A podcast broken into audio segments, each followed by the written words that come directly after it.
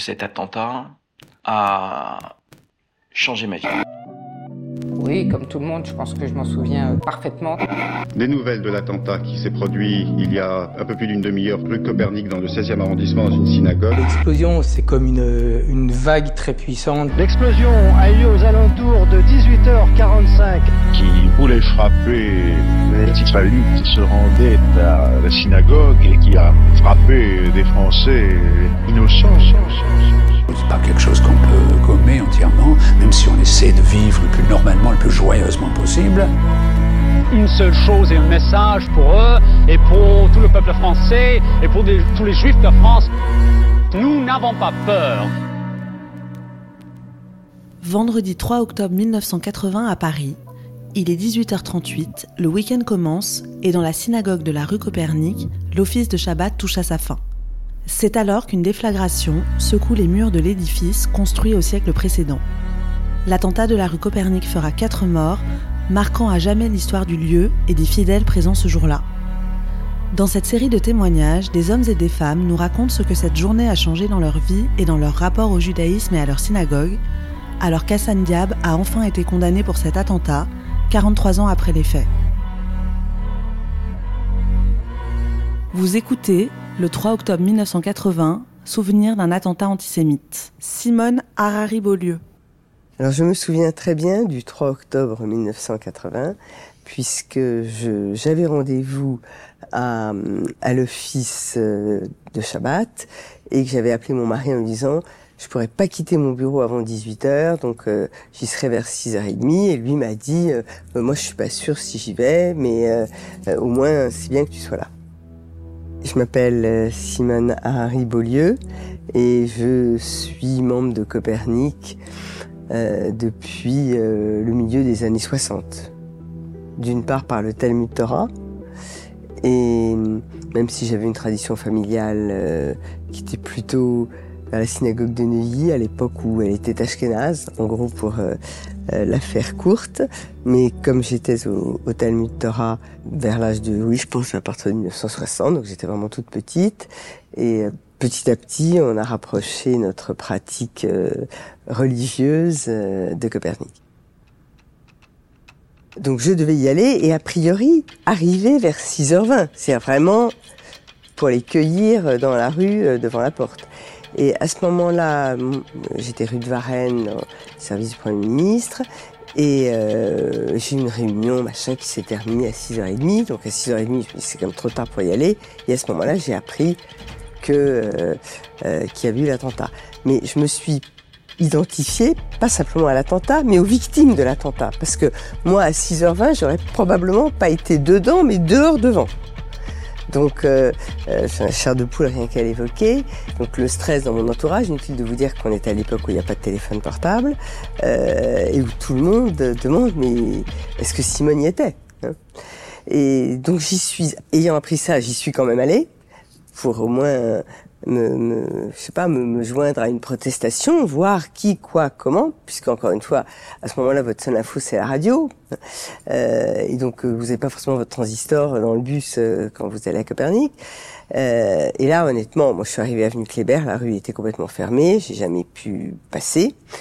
Et, et là, il me semble qu'il a tout de suite été décidé que dès le lendemain, il y avait une manifestation. Donc, je suis rentrée chez moi très euh, très sous le choc, je dirais. Et, et ce qui m'a le plus frappé à ce moment-là, il me semble qu'il y avait des rumeurs ou des écoles juives qui avaient été un peu genre plastiquées euh, dans les semaines avant. Enfin, il y avait une, une ambiance. Hein. Il n'y avait pas que euh, c'était pas le premier, c'était le, le, dans mon souvenir le troisième. Et, et je me suis dit, ils se rendent pas compte que alors que ces écoles juives encore une fois, qui ont bien le droit d'exister, sont des écoles euh, religieuses.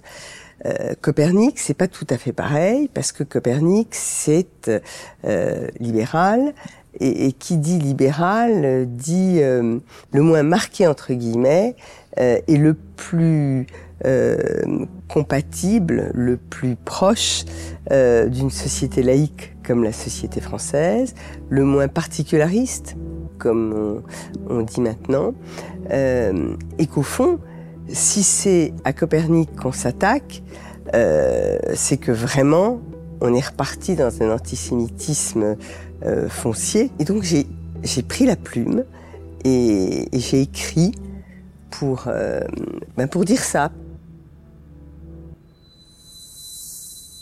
C'était un vendredi soir. Je suis pas chômeur Shabbat, donc euh, ça m'a pas posé de problème. Et il n'y a pas de fax à ce moment-là. et je vais moi-même, samedi matin à 9h, le porter au monde avec le sentiment, encore une fois, que j'avais un témoignage à donner, pas du tout aux juifs, mais aux non-juifs, qui se rendent compte que c'est pas une synagogue qui est rue Copernic. C'est la synagogue libérale de France. Et, ça les a intéressés. C'est paru euh, le soir même ou le lundi soir. Enfin, la prochaine édition avait comme une tribune ma contribution. Et là, c'est déchaîné l'orage contre moi cette fois. Euh, des, juifs, de Copernic et de pas Copernic, sur le thème mais qu'est-ce que c'est? Vous divisez, vous particularisez, pour qui vous vous prenez, euh, au nom de quoi? Il y avait un mot qui était en tout cas maladroit et rétrospectivement, évidemment, j'ai regretté d'avoir employé, c'était qu'il y avait, ça je me souviens de cette tournure de phrase, qui avait débarrassé le judaïsme de scorie d'une autre époque, c'est vrai que scorie est un mot particulièrement pas positif, on va dire. Euh, et, donc, euh, euh, me reprochant, mais avec une violence, des coups de fil de gens que je connaissais pas, enfin, des, trucs très durs. une de mes profs à Copernic, bon, paix à son âme, qui a demandé que je sois exclu de la communauté. Enfin, des, des trucs euh, qui n'ont pas du tout considéré que j'avais essayé de porter haut aux gens qui n'y connaissaient rien euh, la voix de, de, ce que le judaïsme libéral représentait. C'est vrai que j'étais mandaté par personne pour le faire, évidemment. Hein, et, et la critique est, bien euh, tout à fait possible, souhaitable, il me gêne pas. Mais euh, la violence avec laquelle j'ai été attaqué, alors j'ai pas été que attaqué, mais enfin, les compliments, faut pas savoir des compliments, mais euh, les gens qui m'ont dit ah ça m'intéressait, ah c'était vraiment un éclairage qu'on n'avait pas, ah oui c'est bien que vous ayez précisé ça, j'ai appris quelque chose, étaient généralement des non-juifs. Il faut dire que c'était eux que ça s'adressait, ça s'adressait pas tellement aux juifs. Alors, je dois dire que le soir même, j'écrivais, et donc j'avais aussi la télé, c'était l'époque d'apostrophe, le vendredi soir. Et puis tout a été interrompu pour la déclaration de Barre, euh, marquant de l'émotion et disant des Français innocents ont été pris là-dedans. J'avoue, je, je, n'en suis pas fier, mais là encore, si on pense qu'un témoignage est clair sur euh, sur l'ambiance de l'époque, quand j'ai entendu Français innocents, je ne l'ai pas euh, compris de façon antisémite, et je l'ai compris comme euh, des gens qui avaient rien à voir avec la synagogue et avec fils religieux. Et, et l'innocent, dans mon esprit, ne voulait pas dire, j'espère que c'est le cas dans le sien, euh, ne voulait pas s'opposer à coupable, mais avec, euh, mais plutôt à concerné. Et donc je ne l'ai pas mal pris sur le moment. Le lendemain, quand une véritable montée d'émotion, mais qu'est-ce que c'est euh, C'était pas seulement une polémique, enfin vraiment enflé hein, une protestation. Mais moi, j'ai compris euh, que c'était un truc, qu'il avait dit un truc horrible quand on me l'a souligné spontanément. Je ne l'avais pas entendu comme une remarque, euh, euh comme une remarque antisémite et comme une remarque opposant des juifs innocents, des Français innocents à des juifs qui, ma foi, euh, l'avaient bien cherché.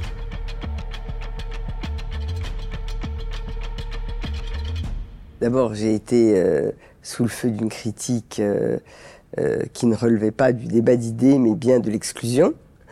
et que là, pour le coup, j'ai vraiment mal vécu.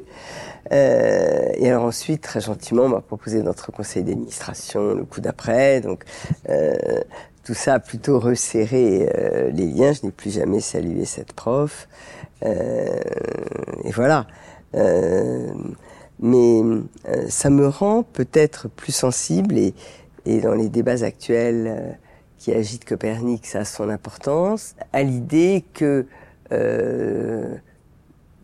même si on est un peuple de nomades, même si l'architecture n'est pas la première qualité, on va dire, euh, de la pratique religieuse juive, il me semble qu'on a une dette, un devoir un petit peu particulier pour défendre le plus possible cette synagogue, évidemment pas de façon immuable, mais pas non plus euh, je pense qu'il faut le traiter avec moins de, liberté, euh, que, si c'était n'importe quel édifice, parce que celui-là, il a été visé alors qu'il avait une façade totalement neutre, euh, qu'il se présentait comme un judaïsme qui vraiment ne dérange personne. et il me semble que puisque c'est ce qui a été attaqué, il ne faudrait pas y renoncer, même pour des très bonnes raisons, et ainsi, d'une certaine façon, donner satisfaction euh, aux gens qui ont voulu attaquer cela. Euh, donc ça a probablement un peu, je ne veux pas dire figé, mais, mais quand même, euh, ça marque une époque et et un devoir de mémoire. Alors, bon, moi je suis une famille qui n'a pas été épargnée. Euh, ma mère est viennoise, était viennoise. Euh, j'ai entendu parler de l'Anschluss euh, toujours. Euh, une partie de la famille a été déportée depuis la France. Euh, ma mère elle-même son frère et, ses parents euh, n'ont eu n'ont dû la vie sauve que parce que les hasards de la vie ont fait que mon grand-père a pu prouver qu'ils avaient été en 36 pendant presque un an vivant à Strasbourg, euh, alors que c'était la rafle de l'époque du Veldiv en zone, mais en zone libre, euh, chercher des juifs entrés en France à partir de 38. Donc comme il a pu prouver qu'il était en 36, il est passé euh, à travers les gouttes. Euh, bon, chaque famille a ses petits miracles. Si les gens qui n'ont pas eu de petits miracles, euh, ils sont poussières en Pologne. Donc moi c'est comme une génération vraiment de l'immédiate après-guerre. Mes parents nous ont vraiment toujours élevés, ma sœur et moi, dans, dans l'amour de la France et, comme si tout ça était une parenthèse historique euh, qu'ils avaient eu la déveine de traverser, mais mais euh, j'ai pas du tout été élevé dans, dans l'idée que les Français étaient tous des antisémites ou dans l'idée que les mecs qu'on croisait, euh, ah, ah, ah, ils faisaient quoi dix ans avant? J'ai pas du tout été élevé dans, dans cette mentalité-là. Je, je, ne comprends pas d'ailleurs comment mes parents ont eu la grandeur d'âme de voilà de cette euh, pas dire amnésie, mais de penser que c'était une parenthèse. Donc mon lien euh, euh, avec le judaïsme libéral et avec Copernic, euh, à partir de ce moment-là, est devenu...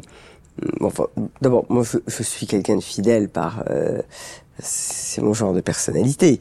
Peut-être que je fais des choses un peu risquées, exposées par ailleurs, et donc j'aime bien dans ma vie intime avoir euh, des, des, choses fixes. Euh, euh, et donc, bon, plus que jamais, je me suis, je fais partie de la famille Copernic. Encore une fois, la qualité intellectuelle et spirituelle de Michael Williams, la beauté des chants et de la liturgie ont fait que qu'aujourd'hui j'y suis encore. Vous venez d'écouter, le 3 octobre 1980, Souvenir d'un attentat antisémite. Ce podcast a été produit par Milim pour Judaïsme en mouvement. Montage Elisa Azogi-Burlac. Mixage et musique Kevin O'Leary.